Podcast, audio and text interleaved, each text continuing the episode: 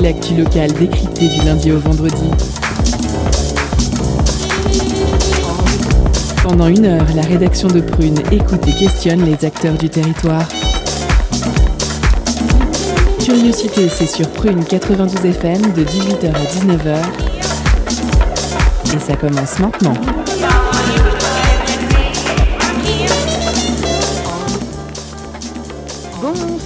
Bonsoir chers auditeurs et auditrices, vous êtes sur Prune 92 FM, il est 18h et c'est l'heure de Curiosité, votre quotidienne d'actualité locale.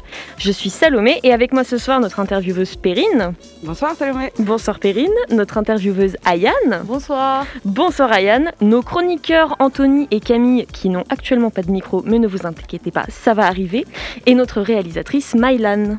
Bonsoir à toutes et à tous. Bonsoir Maïlan. Alors, au sommaire de l'émission ce soir, en première partie, nous accueillons Corentin, Gaël et Lucie, bénévoles pour la primaire populaire. Donc la primaire populaire, pour ceux qui n'auraient pas suivi, c'est une initiative citoyenne indépendante des partis politiques. L'idée est de pousser les partis et les candidates et candidats à faire ce qu'ils n'ont pas réussi à faire tout seul, c'est-à-dire se rassembler autour d'un projet écologique, démocratique et social pour gagner l'élection présidentielle de 2022. Ce sera une interview de Perrine. Dans un second temps, focus sur Citodi, une revue en ligne de poésie contemporaine francophone qui fête ses 20 ans au LU mercredi prochain. Au programme, des lectures performances en compagnie de certains auteurs et autrice. Pour en discuter, nous recevons Émilien Chéneau, jeune poète et auteur sur Citodi, et ce sera une interview d'Ayane. Ce soir, nous avons aussi des chroniques, les chroniques d'Anthony et de Camille, qui vous souhaitent une bonne année. À 18h30, comme d'habitude, nous avons notre pause cadeau, qui ce soir vous fait gagner un vinyle de l'album Bird Songs par Suf Daddy. Mais avant de commencer cette, ce beau programme, que s'est-il passé d'insolite dans le monde ces derniers temps? On commence avec un peu de remise en forme après la période des fêtes chargée, euh, chargée et excessive. En Chine, McDo a installé dans ses restaurants des vélos produisant de l'électricité. Les Chinois ont donc désormais la possibilité de faire de l'exercice, de recharger leur smartphone et de manger un Big Mac. Mmh. Tout ça en même temps. Le but derrière, euh, derrière cette opération, c'est de rendre ces établissements plus amicaux est-ce que ça marche? L'avenir nous le dira. On part maintenant aux États-Unis, où, grâce à Twitter, une vieille affaire est ressortie récemment. Au printemps 2017, deux policiers patrouillaient à Los Angeles seulement. Leur, leur déambulation n'avait pas pour but de maintenir la sûreté de la ville, mais d'attraper des Pokémon sur Pokémon Go. Une bonne raison de déambuler, ce n'est pas Anthony et moi qui vous dirons le contraire. Cependant, cette même nuit, un cambriolage a eu lieu dans un centre commercial pas loin et leurs collègues avaient besoin de renfort. Happés par leur chasse, les policiers ont ignoré la demande. Pire, des enregistrements compromettants ont révélé qu'ils ne parlaient que de Pokémon dans leur voiture de patrouille. Ces hommes ont clairement défini leurs priorités, Pokémon, et puis ensuite arrêté des malfrats. Encore une fois, ce n'est pas Anthony et moi qui allons leur reprocher. Mais ça n'a pas trop plu outre-Atlantique. Résultat, ils ont été virés. Mais j'espère que cela aura au moins permis d'attraper un ronflex ou un togetic. On part maintenant en Italie, plus, précisément à Parme, où, lors d'un festival de musique classique consacré à Verdi, un spectateur a volé la vedette à la cantatrice. Je vous explique. Lors de la représentation, une soprano américaine chantait depuis deux heures, seulement accompagnée d'un piano. Pour son rappel, elle a choisi d'interpréter un air d'opéra de la Traviata, qui est en vérité un duo. Et lorsque la chanteuse a marqué une pause, représentant le moment où le ténor était censé chanter, une voix s'est élevée du public. Et là, selon qui chante, ça peut très vite partir en cacahuète. Heureusement pour les spectateurs, c'était la voix d'un jeune homme chinois étudiant le chant dans un, dans un conservatoire italien, et un ténor en plus, donc parfait. Et comment a réagi la cantatrice, à votre avis? Eh bien, elle a apprécié son intervention et elle l'a même remercié. De son côté, l'étudiant est en passe de devenir une vraie star en Chine, mais il n'a pas perdu tout sens de la réalité, car il a incité tous ceux qui seraient tentés de faire comme lui à ne surtout pas faire comme lui. Mmh. On n'interrompt pas une représentation. Et une dernière petite info, mais non la moindre, ce début d'année 2022 a vu un recensement des prénoms les plus originaux donnés aux nouveau-nés en 2021. On a donc vu le jour Canard, Oh. En France, hein. Pandémica, donc on se demande ce qui a inspiré les parents. Salade, Anakin, mais pas écrit comme Anakin Skywalker, attention. Euh, ou encore Fallopia. Donc peut-être que enfin, peut-être que c'est quelqu'un qui a décidé de se faire ligaturer les trompes, justement. Euh, et vu le choix du prénom, ça peut être mieux. Et l'année 2022 démarre aussi très bien en termes de prénoms insolites, car au Chili, le 1er janvier 2022, un petit Griezmann Mbappé est né. Oh. Je tiens aussi à préciser que ce même prénom avait été refusé par l'administration française il y a trois ans. Il est donc rassurant de voir qu'il peut être donné ailleurs dans le monde. Et j'espère que ce prénom portera chance à ce petit bout. Donc maintenant, je vais euh, laisser méditer là-dessus tous ceux qui n'aiment pas leur prénom. Et de notre côté, on enchaîne avec la suite de notre programme. C'est maintenant l'heure de l'interview. Perrine reçoit Corentin, Gaël et Lucie, bénévoles à la primaire populaire. C'est parti Culture, questions sociales et politiques, environnement, vie associative. On en parle maintenant dans l'entretien de curiosité.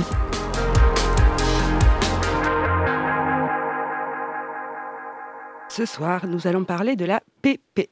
C'est comme ça qu'on l'appelle dans le milieu. Mais qui donc est-elle? Si vous n'avez pas encore entendu parler d'elle, cette émission est pour vous.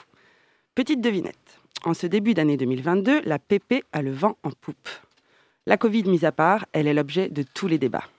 Elle est attirante avec ses couleurs vives et son enthousiasme.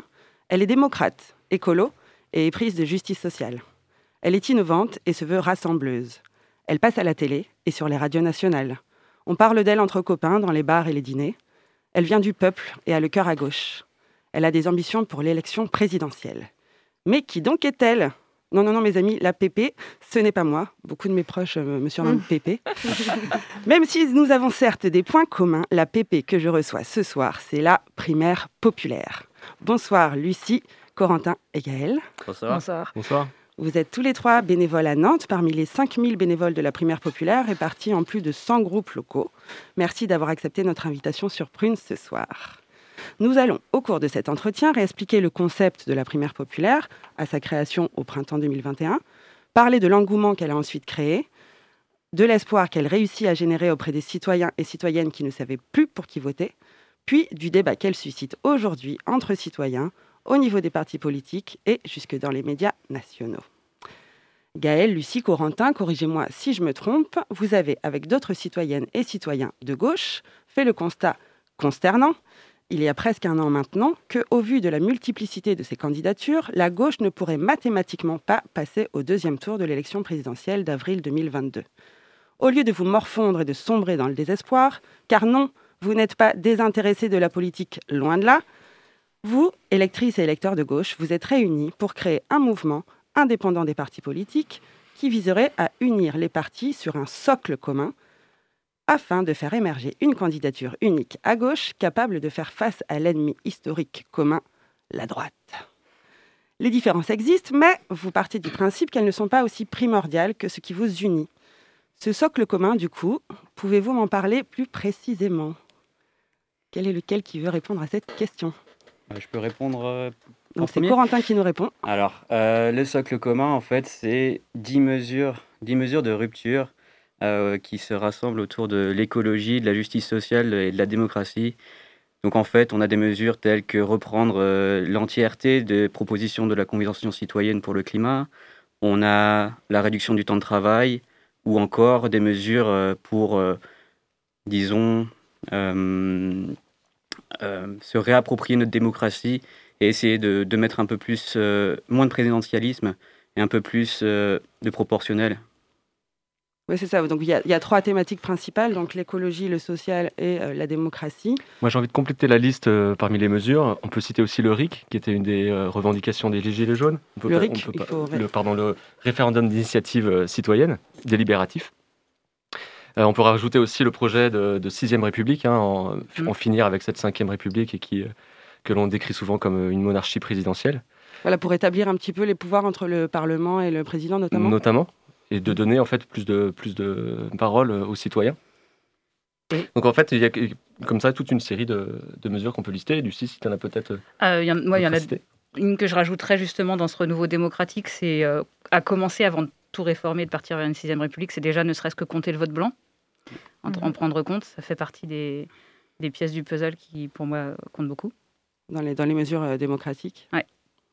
Alors moi, je, vais en, je vais en citer trois parce que c'est rigolo, vous appelez ça des ruptures, donc il y a vraiment mmh. dix points de rupture. Donc un parmi les, points de rupture écologique, j'en cite un pour que les auditeurs puissent euh, les connaître euh, et connaître l'énonciation des, des, ruptures en question. Donc au niveau de l'écologie, il y en a une qui dit, c'est la rupture 2, une vraie loi climat pour reconvertir notre économie et accompagner nos entreprises dans la transition.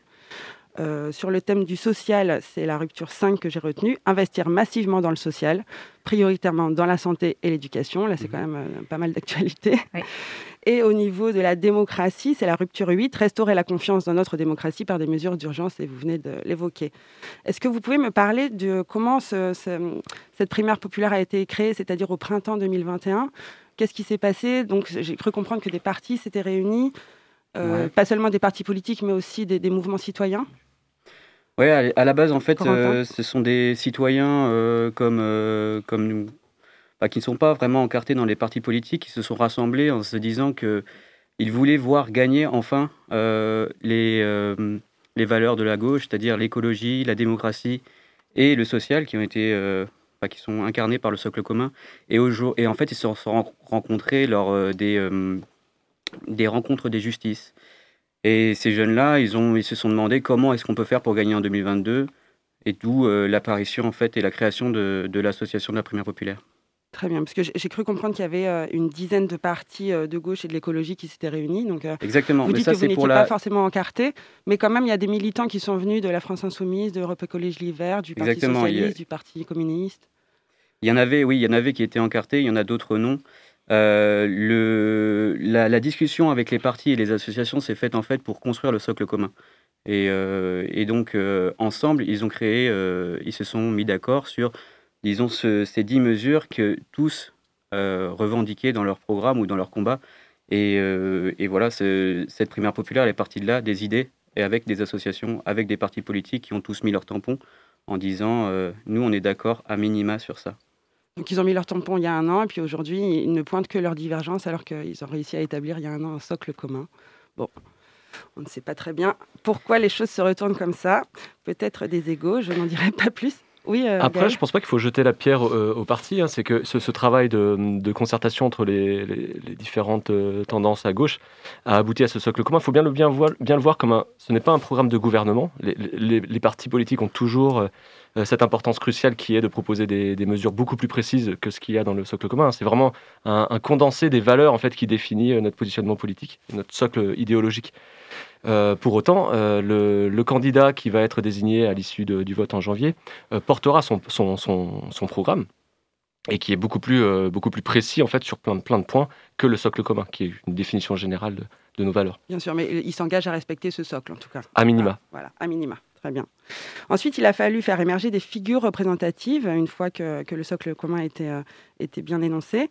Vous avez donc proposé de procéder à des parrainages, c'est-à-dire euh, des personnalités plébiscitées, donc choisies par le peuple, pour être candidates. Comment ces personnalités ont-elles émergé? Alors, l'idée, c'était que sur Internet, on puisse proposer des noms, et ce n'était pas forcément des personnalités connues du monde politique, ça pouvait être euh, des gens du monde associatif, euh, euh, quelqu'un de sa famille dont on pensait qu'il savait porter ses valeurs et qu'il aurait voilà, ce qu'il fallait. Donc, l'idée, c'était que pour vraiment apparaître après sur la plateforme comme parrainé officiel, il fallait avoir recueilli au moins 500 parrainages de citoyens. Et à ce moment-là, les personnes étaient officiellement sur, la, sur la plateforme. Et à partir de là, les parrainages pour définir les finalistes ont pu commencer. Et l'idée, c'était de sélectionner cinq hommes et cinq femmes par souci de parité. Et c'est ce qui s'est passé dans le processus euh, qui a été euh, mené euh, jusqu'à l'automne. Alors, j'ai une toute petite question avant la pause musicale. une fois que ces, ces, personnes ont été plébiscitées, il fallait qu'elles respectent aussi une deuxième condition pour pouvoir rester sur le site et participer à cette primaire populaire, c'était d'être candidat à l'élection présidentielle. Voilà. Donc c'est pour ça que, par exemple, des, gens Christophe Ruffin, Clémentine Autain, qui avaient été plébiscités à un moment sur le site de la primaire populaire, finalement ne font plus partie de... Parce qu'ils ont exprimé le souhait de ne pas être candidat, donc forcément l'idée, c'était pas de, de, présenter des noms pour présenter des noms, il fallait qu'il y ait quelque chose derrière. Ok, nous allons revenir là-dessus tout de suite après la pause musicale.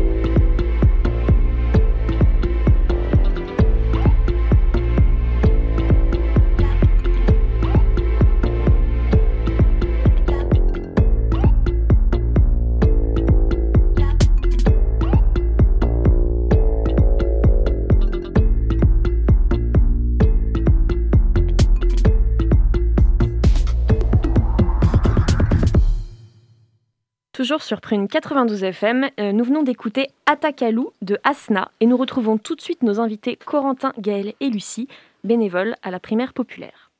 Nous voilà donc dans la deuxième partie de notre entretien avec la primaire populaire.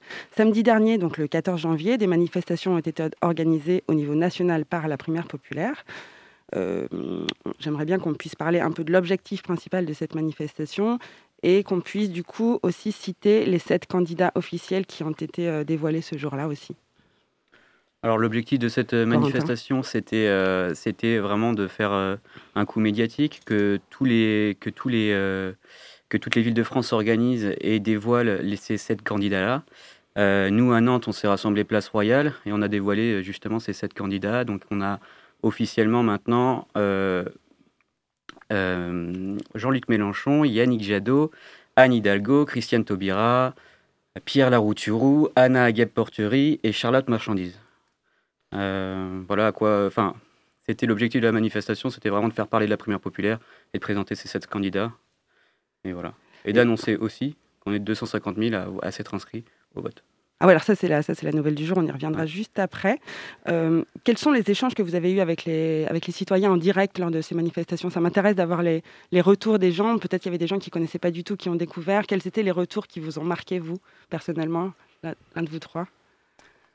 Euh, C'est pas forcément la manifestation à laquelle avec laquelle j'ai plus discuté avec les gens, c'est sur d'autres événements peut-être que ça avait plus ouvert la discussion, quand on est allé sur les campus par exemple notamment, où euh, j'ai eu moi l'agréable surprise de voir que les jeunes étaient plus impliqués et plus euh, inquiets, c'est sûr, mais aussi motivés pour faire quelque chose euh, face à ce qui allait se passer en 2022. Donc voilà, et du coup effectivement un grand intérêt pour, pour ce type d'initiative citoyenne, chez les jeunes en tout cas avec qui j'ai discuté.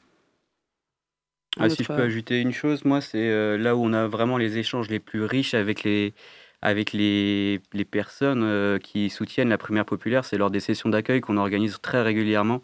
Et c'est vrai que là, on se rend compte vraiment euh, des fois du, désarroi qu'ont les gens face à cette désunion, ou en tout cas ce manque de repères à gauche.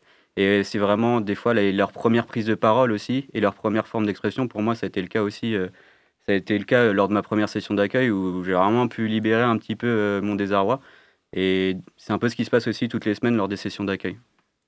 Alors justement, est-ce que, pardon, est-ce que vous avez eu des, des, retours à nous faire de la part des sympathisants, des partis qui, officiellement, on le voit dans les médias, ne veulent pas, euh, en tout cas ne veulent pas accepter le résultat de la primaire populaire? Et je pense évidemment au PS, au Vert et à la France Insoumise.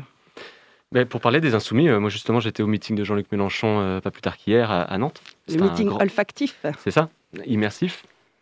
Et j'ai été très agréablement surpris en fait des échanges que j'ai pu avoir avec des insoumis. Alors certes, on retrouve d'une part du public insoumis une réticence par rapport à, à, ce projet de primaire populaire qui, dans un premier temps, sous forme de, prima, de primaire, en fait, euh, pouvait avoir comme conséquence d'éliminer Jean-Luc Mélenchon s'il n'était pas le gagnant de cette primaire. Ça, ce format-là est abandonné, hein, donc c'est plus euh, Jean-Luc Mélenchon aura, évidemment la possibilité de, continuer sa campagne. Donc une petite frange euh, rétive, mais finalement, en fait, la grande majorité des gens étaient pour apporter son, leur soutien bah, là, à leur candidat Jean-Luc Mélenchon, et qui finalement, en fait, avaient entendu parler de ce processus-là. Et en fait, il y a quelque chose qui se qui s'ouvrent euh, dans les discussions avec les, avec les partisans. Alors du coup, est-ce qu'ils vous disent qu'ils vont s'inscrire au vote ou comment ils réagissent par rapport à ça? Parce que vous l'avez dit tout à l'heure, euh, Corentin, parmi les sept candidats, il y a Jean-Luc Mélenchon, il y a Yannick Jadot et il y a bien Anne Hidalgo, qui sont quand même trois personnes qui ont refusé de reconnaître la primaire populaire, mais qui, comme ils ont été plébiscités par la primaire populaire, sont quand même candidats. Donc c'est quelque chose qui n'est pas très compréhensible pour euh, beaucoup. Bah, peux répondre euh, par rapport, parce que personnellement, j'y étais aussi avec Gaël hier et en discutant avec euh, des électeurs insoumis. Alors, j'ai plus discuté avec des, électeurs insoumis que des électeurs ELV, euh, mais leur, leur, leur mot, c'est soit oui, je vais m'inscrire à la primaire populaire où je suis déjà inscrit parce que j'apprécie le processus. De l'autre, on a aussi des personnes qui sont peut-être un peu plus calculateurs, mais aussi qui s'inscrivent à la primaire populaire en disant mais on va le défendre quand même dans ce processus, même si lui le refuse. Bah, c'est ce qui est intéressant aussi, euh, c'est de voir comment après les, résultats seront reçus par euh, ces candidats qui ne souhaitent pas forcément accepter ce jeu. En tout cas, moi j'ai lu que le, maire PS de Marseille, Benoît Payan, a annoncé il y a trois jours qu'il soutiendra le vainqueur de la primaire populaire, alors même que Anne Hidalgo, elle, ne souhaite pas y participer. Donc il y a quand même des, gens qui font partie, qui sont encartés et qui se positionnent en faveur de la primaire populaire. Donc euh, peut-être qu'il y a encore euh, de l'espoir pour que les militants des partis puissent euh, un petit peu bousculer leurs candidats.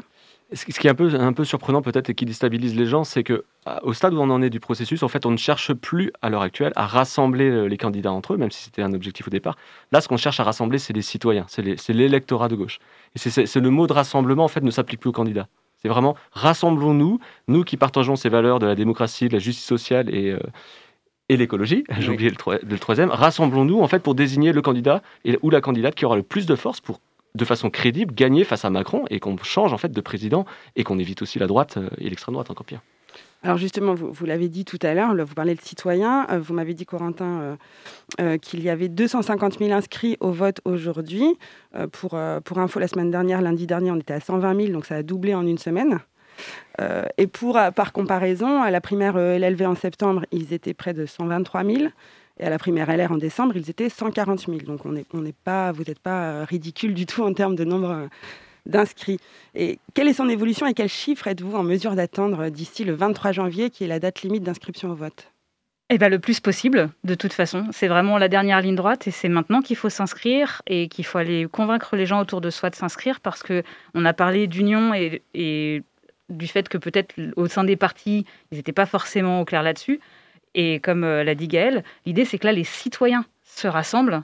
Et l'avantage, on en parlera peut-être après, mais c'est que grâce au vote au jugement majoritaire, c'est pas clivant. On n'est pas obligé de se dire ah on choisit tout de suite, on va être calculateur, il faut qu'on en fasse gagner un. On peut juste déjà donner sa voix en disant moi j'adhère à ça, moi je suis d'accord avec ça, moi j'aime plutôt ça, là je suis plus dans le doute. Et en fait on donne vraiment sa voix à tout le monde, mais c'est pas forcément une voix oui pure. On va vraiment donner ses idées. Alors en effet, on va, on va y revenir juste après sur le, scrutin majoritaire. J'aimerais savoir déjà, euh, pour, pour arriver à faire en sorte qu'il y ait plus d'inscrits peut-être euh, d'ici euh, dimanche prochain, les freins que vous avez réussi à identifier qui, font que les gens ne s'inscrivent pas? Gaël bah, le, premier frein, il est très, très, très prosaïque, très technique. le premier frein qu'on rencontre, en fait, c'est que quand les gens vont sur la plateforme, donc c'est primairepopulaire.fr, et cliquent sur le bouton s'inscrire au vote, on va leur demander leur nom et leur mail, et ça c'est tout à fait naturel, les gens y sont habitués. ils vont, on va leur demander aussi leur numéro de carte, euh, carte bleue. Et alors là, c'est très important, le reste, le vote est gratuit, il n'y aura pas de prélèvement sur le compte, mais c'est une, une, condition de sécurité en fait pour s'assurer qu'il n'y ait pas une personne qui crée 10 000 euh, adresses mail et vote 10 000 fois. Et pour s'assurer qu'une personne ne vote bien qu'une fois, on, croise donc trois critères euh, d'identification, le mail, le téléphone et la carte bancaire. On vérifie juste que le compte existe. Et donc, du coup, c'est euh, voilà, ça, ça, ça, déstabilise les gens qui sont pas trop euh, à l'aise avec, euh, avec ces, procédures de Mais surtout que c'est gratuit. et c'est gratuit. et c'est exactement les mêmes procédures de, sécurité qui a été mise en œuvre lors de la, primaire des Verts en, septembre. Hein. C'est la même entreprise qui et c'est exactement le même service que l'on paye. Ça coûte même relativement cher.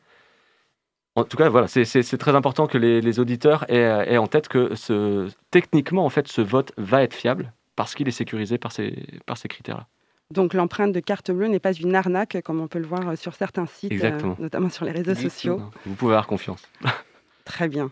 Et hum, pourquoi voter alors que, euh, parce que finalement, il y en a plein aussi qui se disent, et je me demande si c'est un des freins euh, que vous avez rencontrés parmi les gens avec lesquels vous discutez, est-ce qu'il n'y en a pas qui se disent, pourquoi voter alors que seule Christiane Taubira va reconnaître le scrutin à, l'issue du vote? Déjà, il n'y a pas qu'elle. Il, me semble que Pierre Laroutureau a aussi annoncé officiellement qu'il serait... C'est vrai qu'il avait fait une grève de la faim. Voilà.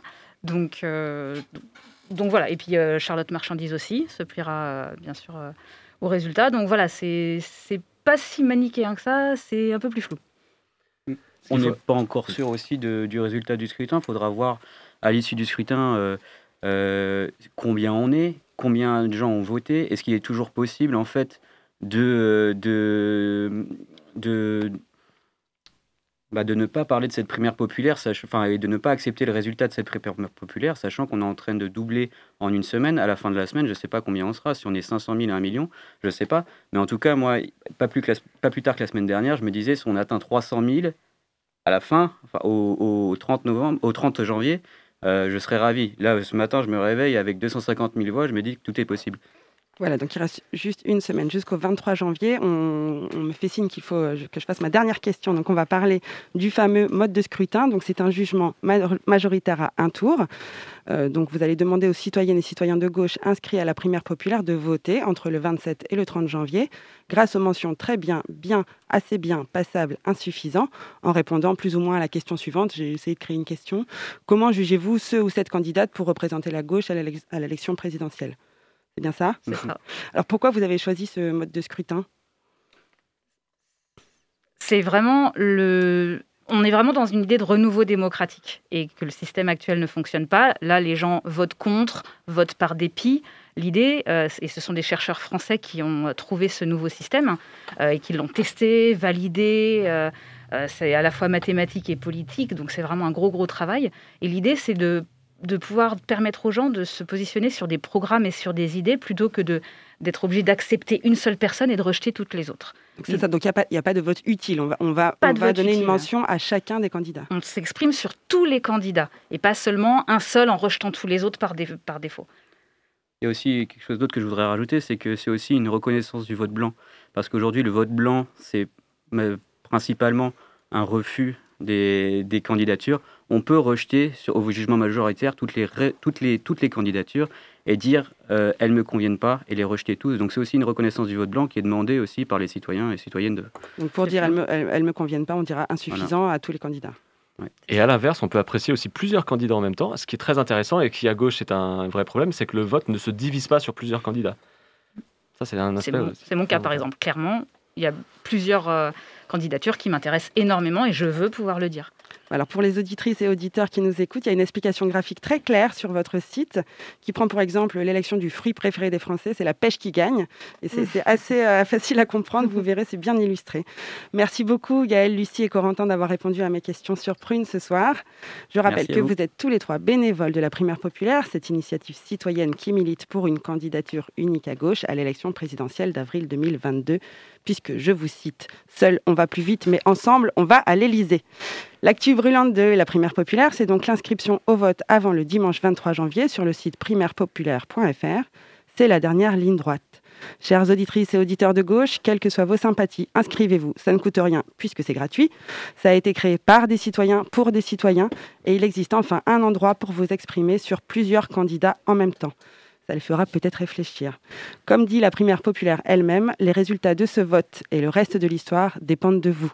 Quant à moi, je citerai simplement Stéphane Essel, qui avait écrit une suite à son livre Indignez-vous. Engagez-vous et euh, donc merci encore une fois Corentin, Gaël et Lucie euh, pour votre venue et merci, merci Perrine pour cette interview. Avant de passer à la suite, je vous propose d'abord de faire une pause musicale.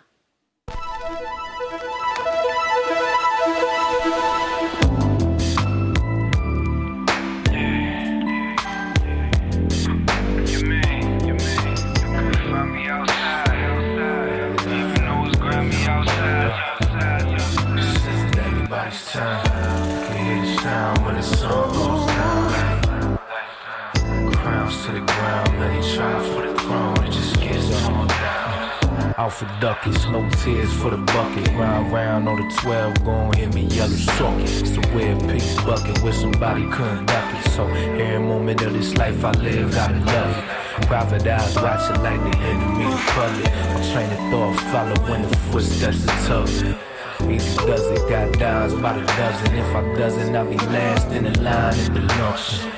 Fuck a clock, it ain't as wise as you trust. I'm too ahead and never on time for the function. Live from the dungeon, stay fly like I'm jumping. High enough for dunking in your eyes, sky sunken. Toes to the earth, with them poles on the search like them souls in the church. Pros through the air, ink in my scripts against the glow of the lamp, where it's cold and it's damp star reality, dark balladry. Love, money, gold, and the blues or the pallet B. Views from the balcony, plotting on a salary. Like how big is your view? A mountain or a galaxy?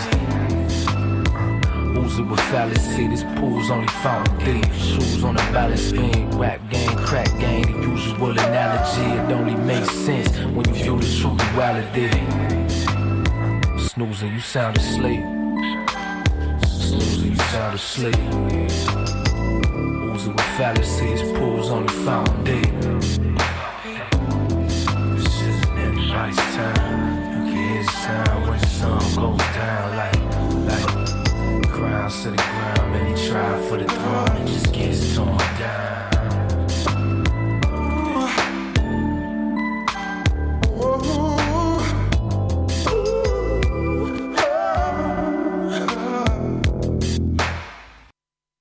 Vous êtes toujours sur Prune 92 FM et vous venez d'écouter Du Kits de Lodji et Soirvie.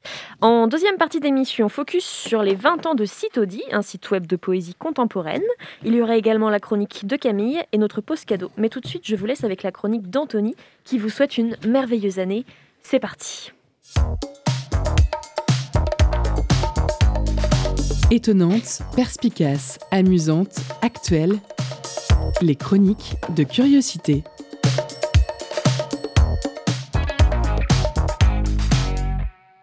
Bonne année, bonne année, bonne année, bonne année On est en 2022, wouh On est donc en 2022. Euh, pour les visiteurs 2, les Tuches 2 et Lilo et Stitch 2, j'ai rien dit, mais là, c'est trop. Tout ça à cause d'Omicron. Omicron, démission Omicron, démission euh, Déjà 10 jours de passé en 2022 et je suis déjà en plein craquage. Euh, bientôt deux ans que le Covid est là. On l'a vu naître puis grandir, c'est un peu comme un frère pour moi. et c'est fou comment nos vies ont basculé ne sont plus du tout les mêmes, waouh non, en fait, c'est faux. Pour moi, le Covid n'a pas changé grand-chose, je le dirai après. Et oui, car je suis subversif. Oh là là. D'ailleurs, j'aime bien plein de trucs. Enfin, j'aime pas plein de trucs que les gens ils aiment bien, comme par exemple les films Marvel ou encore Michael Jackson, puisque je préfère largement la discographie de Camaro. Mais revenons au Covid, car c'est vrai qu'on n'en parle pas assez, je trouve. Euh, socialement, déjà, les pauvres, ils sont plus pauvres et les riches, ils sont plus riches. Alors ça, en fait, c'est pas de la cause du Covid, euh, c'est pas la faute du variant, mais plutôt du capitalisme. Je pense d'ailleurs qu'élire un banquier d'affaires à la tête de notre pays aurait, dans tous les cas, abouti au même résultat. Heureusement que ce n'est pas le cas, évidemment. Euh, puis, avec le Covid, on doit porter des masques, c'est pour ça que je suis essoufflé. Et il y a des pénuries. Euh, c'est marrant car depuis plus de 50 ans, en fait, on nous dit que c'est ce qui va arriver si on fait rien pour l'écologie, à cause de la raréfaction des matières premières et de la pollution dans l'air. Euh, alors ouais, je sais pas en fait si c'est marrant, euh, mais j'ai une petite scène pour, de théâtre pour vous divertir quand même sur ce sujet. Bienvenue Asseyez-vous Vous reprendrez bien une tasse de café. Il y en a plus, une tasse de CO2, alors Conclusion, euh, les dégâts du Covid, c'est juste une introduction et je crois que mon cerveau en est déjà bien touché. En parlant d'introduction, on nous met des cotons-tiges dans le nez. imaginez, il y a trois ans, si quelqu'un vous avait dit Tu veux travailler? Coton-tige dans le nez. Ça change de traverser la rue pour trouver du travail. Euh, voilà, c'est juste l'image en fait, je trouve ça rigolo.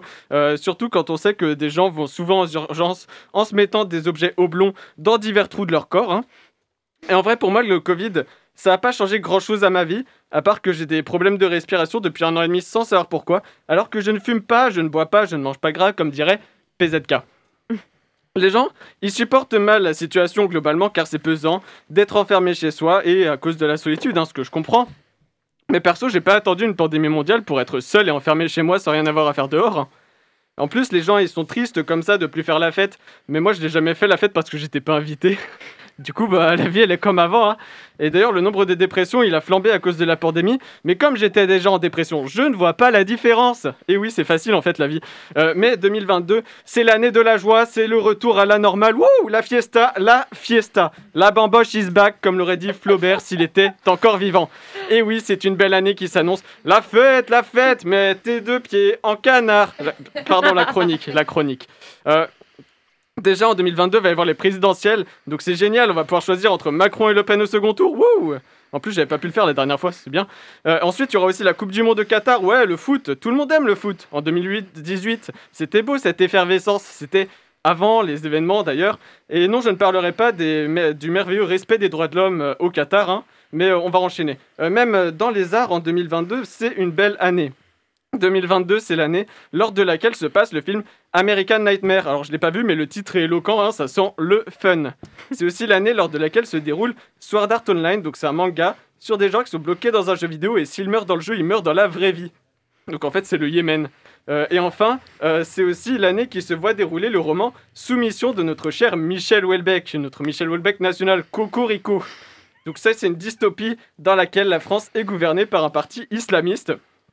Le roman est tellement triste, parce que c'est Michel Houellebecq, qu'il met en scène un prof sur la fin qui pécho une de ses étudiantes avant d'avoir des problèmes d'érection. Un prof assez banal donc hein, pour l'étudiante, pas pour les problèmes d'érection. Enfin, je sais pas, je veux pas savoir en fait.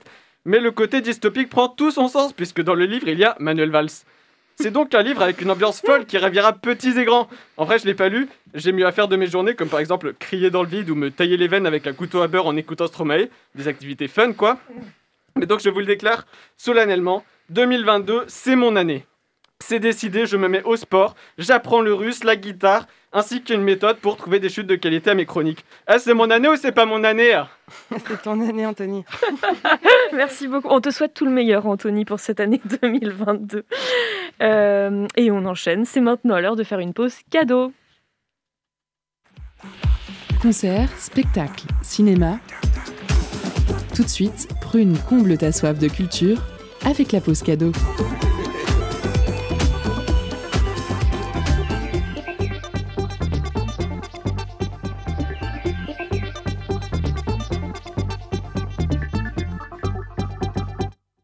Ce soir, Prune vous fait gagner un vinyle de l'album Bird Songs par Stuff Daddy, un album hip-hop instrumental sorti en 2016. L'artiste allemand décrit lui-même son album comme une musique qui s'écoute un soir d'été, en soirée champagne et au petit matin cafardeux. Des rythmes adaptés au tempo de la marche rêveuse, une vibe permettant de s'évader du quotidien. 11 titres mêlant hip-hop, soul, funk et disco avec des synthés chaleureux. Alors pour remporter votre vinyle, envoyez Colibri en message direct sur l'Instagram de Prune et soyez les plus rapides. On se laisse en musique avec Paper Proclamation tiré de l'album.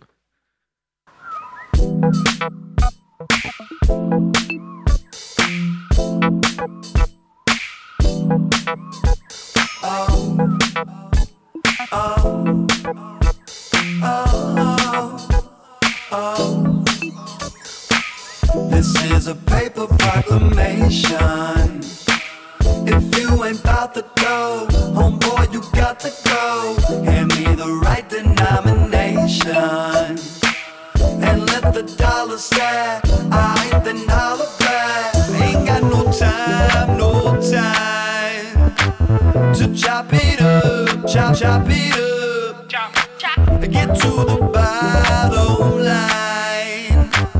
Then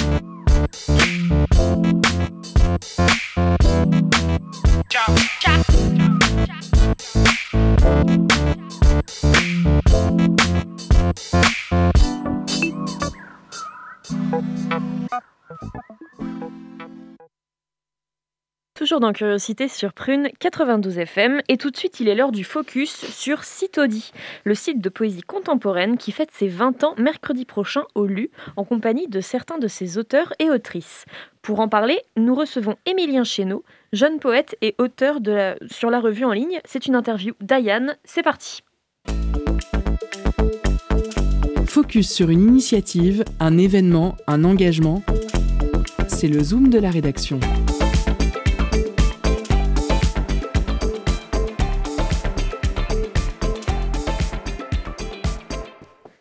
Bonsoir chers auditeurs et bienvenue dans le Focus du jour. Nous avons aujourd'hui le plaisir de recevoir par téléphone Émilien Chéneau, un jeune poète talentueux aux productions abondantes. Bonsoir Émilien. Bonsoir. Euh, Émilien, vous êtes né en 1991 à Rennes, où vous vivez et travaillez actuellement, et vous êtes l'auteur de recueils de poésie. Votre ouvrage Faiblesse d'un seul est paru en 2015 aux éditions Centrifuge, suivi d'Il est un air, paru en, 2000 en 2016, et plus récemment Incarné, qui est paru en mars 2021. Vos poèmes ont été publiés notamment dans les revues Oust, Remu.net, N47, Plexus S, et enfin dans la revue Citodi, une revue en ligne sur laquelle on peut trouver vos critiques littéraires mais aussi vos poèmes. Citodi.fr est une référence de l'actualité poétique. On y trouve toute la poésie contemporaine et on y découvre également de jeunes voix de la poésie, comme vous, Émilien Chéneau. Fondée en 2001 par Pierre Le Pierrouer, j'espère que je le prononce bien, la revue fête ses 20 ans au lieu unique ce mercredi. Vous serez pour l'occasion sur scène aux côtés de Pierre Alferi et d'Ariel Spiegler, deux acteurs fidèles, euh, auteurs fidèles à Citodi. Tout d'abord, Émilien Chéneau, quand avez-vous commencé à écrire de la poésie? Alors, euh, finalement, ça fait pas si longtemps que ça, euh, parce que de nombreux euh, auteurs, de nombreux poètes pourraient dire que ça, qu'ils ont toujours écrit, etc. Moi, ça fait vraiment Mhm. qu'une dizaine d'années à peu près que j'écris de la poésie, donc depuis que je suis entré dans, dans ma dans ma vingtaine, quoi, à peu près. D'accord, merci beaucoup. Et maintenant, j'aimerais vous demander de quoi vous nourrissez votre univers poétique? Alors, les sources sont assez variées. Euh, les, les- la source première vient de la lecture d'autres poètes ou poétesses, euh, tels que j'ai pu découvrir. Euh, Enfin, la, poésie que j'ai découverte euh, en commençant à lire m'a beaucoup influencé au début. Mais aujourd'hui, euh, on va dire que je vais chercher mes, influences et ma, nourriture dans, plein de, médiums et d'arts différents. Ça peut être de la musique. J'écoute notamment beaucoup de musique électronique. Et, par exemple, la, transposition d'une expérience que je peux avoir, une expérience d'écoute face à, en écoutant une œuvre musicale, ça peut, ça peut m'intéresser d'essayer de la transposer avec des moyens euh, spécifiquement poétiques euh, dans un livre. Euh, ça peut être la, la contemplation d'œuvres d'art, euh, euh, voilà. euh, ça peut être, euh, ça peut être même des matériaux euh, euh, issus d'internet, euh, des messages que je reçois, etc. Comme dans mes projets les plus récents, quoi. Hmm, D'accord. Et euh, par rapport à ce que vous venez de dire, euh, j'aimerais rebondir dessus euh, parce que dans Faiblesse d'un seul, vos poèmes sont accompagnés de peintures de Jean-Noël Bachès et dans Incarné, ce sont les œuvres de Gilles Duboucher qui illustrent vos mots. Qu'est-ce qui vous intéresse euh, particulièrement dans le fait de croiser et de réunir deux pratiques artistiques dans vos ouvrages? Alors, petite précision, c'était euh, c'était Dominique Lardeux, je crois, dans Faiblesse d'un seul, et Jean-Noël Bachès, c'était euh, pour Il est un air. Ah, et Et en ben, effet, pardon. C'est pas, aucun pas grave. Et en effet, c'était bien euh, Gilles Duboucher dans le dans le dernier, dans Incarné. Bah, en fait, il y a quelque chose euh, qui, qui m'intéressait dans le dans le fait de, de croiser, en effet, comme vous dites, mon, mon travail d'écriture avec euh, des, des travaux euh, euh, qui ressortissent de la peinture, du dessin, de la gravure, etc. C'est que euh, malgré les différences de médium, il peut y avoir des intuitions communes en fait qui sont basées sur des expériences parfois très différentes entre par exemple Gilles euh, Duboucher, euh, euh, ce peintre qui, qui donc accompagne mes, mes poèmes dans, dans le dernier livre et mon expérience personnelle. Il n'y a, pas grand chose de commun, mais il y a quand même un, je dirais une, une intuition commune, une manière de traiter le, le médium qui est peut-être commune, avec bien sûr tout ce que ça implique de différences intrinsèques. Par exemple, pour le dire vite, le traitement que je fais subir au vers ou à la grammaire ou, ou à la syntaxe dans, dans certains de mes poèmes répond, me semble-t-il, euh, à, au traitement que Gilles peut, lui, euh, appliquer à la matière picturale euh, ou, à- ou à l'encre ou à ses manières de, de, de graver, etc. Et, euh, et je dis bien répond, c'est-à-dire, euh, ça ne veut pas dire qu'il y a forcément une équivalence, mais qu'il y a des parallélismes ou euh, que des échos se forment, on va dire. Voilà. Donc c'est c'est des univers qui me sont proches en fait, euh, ceux des peintres, ceux des ceux des artistes en général, des musiciens, des cinéastes. Je pense que je pense que l'une des forces de la poésie contemporaine aujourd'hui, c'est de c'est enfin de ça fait ça fait déjà quelques années hein, en France euh, et même euh, partout, mais la poésie s'est beaucoup ouverte à, à d'autres médiums et et, euh, et clame de moins en moins, euh, enfin se nourrit de beaucoup de choses, on va dire quoi. Voilà. Et maintenant, j'aimerais qu'on revienne un peu sur l'événement qui va avoir lieu mercredi pour fêter les 20 ans de la revue Citodi au lieu unique. Oui. Euh, Qu'est-ce que défend cette revue qui vous a donné envie d'y contribuer? Alors, euh, c'est une revue moi que je que je lis depuis euh, depuis très longtemps. Et, euh, et avant même de, de, connaître vraiment tous les acteurs et son positionnement précis dans le monde euh, de la poésie contemporaine, je trouvais qu'il y avait un ton qui la démarquait nettement des autres revues ou des autres sites internet qui sont consacrés à l'actualité éditoriale en poésie. Euh, J'ai l'impression que sur Citodi, en fait, il y, a y a une sorte de, il n'y a, a, pas de fermeture au débat ni à la polémique, euh, ce qui veut dire qu'on a parfois des, quand on quand on consulte un peu les archives du site, on, on peut, on constate qu'il y a pu avoir des débats très très houleux euh, sur ce site, mais houleux, mais qui, euh, qui sont à chaque fois quand même productifs. Et euh, entre des poètes euh, parfois proches, euh, qu'on pourrait, qui partagent des éditeurs, qui partagent des, qui, qui sont à peu près dans la même dans la même mouvance, mais qui exprimaient des divergences d'opinion sur tel ou tel point précis, soit de euh, soit de la poésie, soit de, de, la vie littéraire en général, des structures d'édition, des institutions, de, des points politiques parfois aussi. Mmh. Et euh, ça, c'est un autre point qui m'a semblé euh, saillant, euh, qui me semble toujours euh, saillant sur ce site, sur, sur Citodis, c'est un certain ancrage politique particulier, une attention portée à la, à la vie, la vie en société, la vie de la société. et je dirais pour le peut-être, c'est peut-être un petit peu, résumé de manière un petit peu maladroite, mais j'ai l'impression que sur Citodi, on trouve beaucoup d'auteurs, de, critiques, etc qui occupe une, enfin qui, qui dont la pratique tourne beaucoup autour des questions de forme et qui traitent la forme, euh, enfin qui prennent la forme au sérieux, on va dire, euh, même si c'est pour en jouer. Mais euh, en clair, des œuvres plutôt qu'on pourrait ranger du côté des, des expérimentaux, des des, euh, des euh, je sais pas de j'ai l'impression qu'il y a des enfin pour donner quelques noms quelqu'un comme Nathalie Quintane Pierre Alféry qui sera là à la soirée de mercredi euh, euh Charles Penquin ou ou euh, Christian Préjean, qui est d'une génération un petit peu au-dessus, ce sont des gens qui ont toujours euh, euh, combiné une grande exigence formelle dans leur texte, une grande attention portée à la forme, avec euh, en ligne de mire l'exigence que euh, ça puisse produire un effet, euh, un effet social, comme comme je crois Nathalie Quintane le détaille dans un de ses textes, elle dit je veux faire des textes qui ont un effet social, ou en tout cas je refuse de faire des textes qui ont un effet social nul. Et donc je dirais comme ça, peut-être que c'est partial et incomplet, mais c'est ce que j'ai vu dans, dans Citodi qui m'a donné envie de, de prendre part à ce débat. Et justement, pour rebondir sur euh, la question de cet effet social que peut avoir la poésie, euh, nous traversons une crise sanitaire, sociale, économique, etc. Est-ce que vous pensez que de tout temps, et aussi en 2022, la poésie peut être un remède aux maux de ce monde, ou bien un outil puissant pour prendre de la distance et mieux le décoder? Euh, moi, très clairement, euh, je, je, pense, je penche plutôt, pardon, pour la, la, la deuxième, euh, la deuxième euh, solution que vous avez envie, mmh. que vous avez évoquée, c'est-à-dire un, un, outil pour prendre, enfin, prendre de la distance. C'est peut-être pas tout à fait ça, mais en tout cas un outil pour y voir plus clair. Mmh.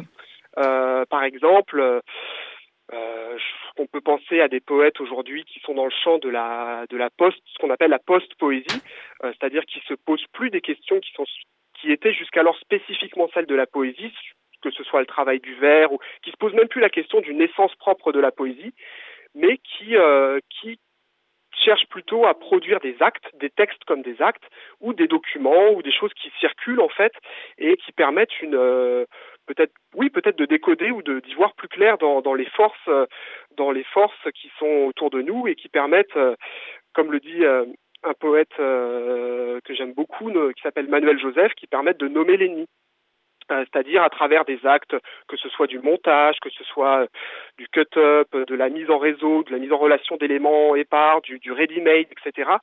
Euh, on est dans des opérations d'écriture qui permettent, euh, en tout cas pour la poésie, moi qui m'intéresse, ça se limite pas à ces auteurs que je viens de, de, de citer, mais la poésie qui m'intéresse a tendance en effet à, à vouloir euh, au moins, si ce n'est euh, si ce n'est vraiment agir concrètement sur une situation, du moins permettre de la comprendre et de et de d'en fournir une intellection particulière pour les gens qui vont lire quoi.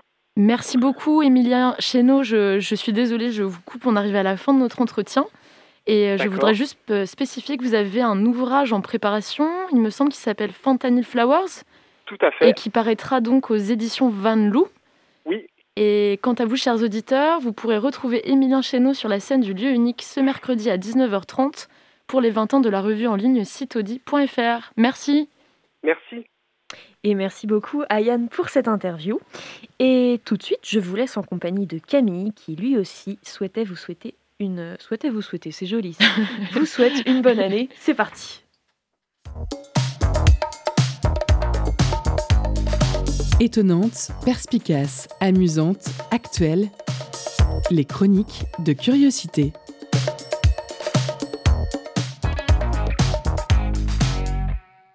Bonsoir à tous, alors ça y est, c'est la première de 2022, et donc au début j'avais pensé vous souhaiter à tous une bonne année, comme le veut la tradition.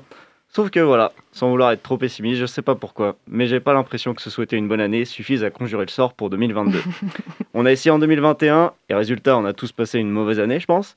En 2022, le Covid est toujours là. D'ailleurs, si depuis Noël vous ne l'avez pas attrapé, ou à minima été qu'à contact, c'est que vous n'avez ni amis, ni famille, ni travail, et que vous vivez en ermite dans un endroit très très isolé du reste du monde. Cela étant, vous me direz, une petite pandémie mondiale de rien du tout ne va pas nous empêcher de passer une bonne année. Peut-être pas. Mais quand même, une troisième année sous le Covid, à laquelle on ajoute une élection présidentielle, je sais pas. Je sens pas cette histoire. D'ailleurs, pour continuer sur ce bel esprit plein d'optimisme, je profite de cette chronique pour prendre des nouvelles de vos bonnes résolutions. Compte tenu du fait que nous sommes le 17 janvier, je pense que vous avez déjà abandonné tout ou partie de vos résolutions, qui, je vous le rappelle, sont censées durer tout au long de l'année quand même. Donc à ce stade, vous êtes en train de déprimer en vous disant que décidément, vous allez passer une sale année. Alors rassurez-vous, ce sentiment de déprime est tout à fait normal. Puisqu'aujourd'hui, nous sommes le troisième lundi du mois de janvier et que c'est officiellement le jour le plus déprimant de l'année. En effet, depuis 2005, le troisième lundi du mois de janvier est surnommé le Blue Monday, le lundi bleu, et est donc considéré comme le jour le plus déprimant de l'année, d'après une formule mathématique très précise. Cette formule a été mise au point par le docteur Cliff Arnall, qui est un psychologue à l'université de Cardiff, et je vais tenter de vous l'expliquer. Alors, attention, accrochez-vous quand même, parce que c'est relativement technique. Donc il faut considérer la météo froide et pluvieuse du mois de janvier, ajoutée aux dépenses qu'on a engagées pour Noël. On soustrait à ce résultat la paye de février qui n'est pas encore arrivée. On y ajoute le temps qui s'est écoulé depuis Noël, ainsi que celui écoulé depuis les bonnes résolutions. On prend tout ça, on divise par le manque de motivation auquel on ajoute le besoin d'agir. Alors, voilà, maintenant que j'ai perdu tout le monde avec les détails techniques, qu'est-ce qu'il faut retenir de tout ça? Eh bien, en fait, c'est une légende urbaine. Cette soi-disant formule mathématique n'est rien d'autre qu'un support de campagne publicitaire. Et le Blue Monday est donc une vaste fumisterie marketing. On la doit à la société Sky Travel, chaîne de télévision britannique, qui avait en réalité fait rédiger la formule par une agence de communication. Cette formule avait alors été envoyée telle qu'elle à plusieurs universitaires du pays, donc pour leur proposer de signer la formule de leur nom, moyennant une contrepartie pécuniaire, bien entendu, on n'est pas des bêtes. Par ailleurs, son auteur, le fameux docteur en psychologie Cliff Arnall, a reconnu que la formule ne signifiait rien et n'avait pas de sens. Donc je trouve que cette petite histoire est plutôt instructive, et d'ailleurs je crois qu'on peut en tirer plusieurs enseignements. Le premier, c'est que les publicitaires ne reculent vraiment devant rien pour vous vendre leurs produits.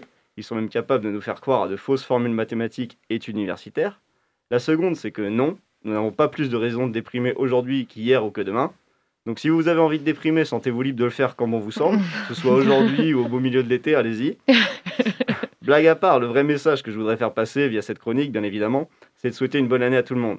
Que vous soyez déprimé ou non, à l'isolement pour cause de Covid ou parce que vous êtes qu'à contact, que vous soyez dans la forme de votre vie, si certains ont cette chance, que vous ayez pris des bonnes résolutions, que vous n'en avez pas pris, vous ayez déjà abandonné. J'espère sincèrement pour tout le monde que 2022 sera une bonne année, que chacun puisse réaliser ses projets, s'épanouir et qui sait, peut-être même qu'on se débarrassera du Covid. Mais pour ça, malheureusement, pas de formule mathématique ni de date à vous donner, même si tous les médecins du monde sont sur le coup depuis deux ans. Eh ben, merci beaucoup Camille pour cette chronique. Finalement, ça rejoint un peu ce que disait Anthony. J'y croyais pas trop au début, mais euh, un petit message optimiste euh, pour cette année un peu plus 2022. festif. c'est vrai. Très festif. Euh, bah, malheureusement, c'est déjà la fin de l'émission. Donc merci à nos invités du jour, Corentin, Gaël et Lucie, bénévoles à la primaire populaire, et Émilien Chéneau, poète et auteur sur la revue de poésie en ligne Citodi. Merci à toute l'équipe, Perrine, Ayane, Anthony, Camille et Maïlan, pour la réalisation de cette émission. Merci à vous, bien sûr, chères auditrices et auditeurs, de nous avoir écoutés. Vous retrouvez Curiosité dès demain à 18h. Quant à nous, on se retrouve lundi prochain. Pour combler cette attente, vous pouvez réécouter toutes nos émissions en podcast sur notre site www.prune.net. Juste après nous, c'est Money Time, alors restez sur Prune 92 FM. Et sur ce, moi je vous dis à la prochaine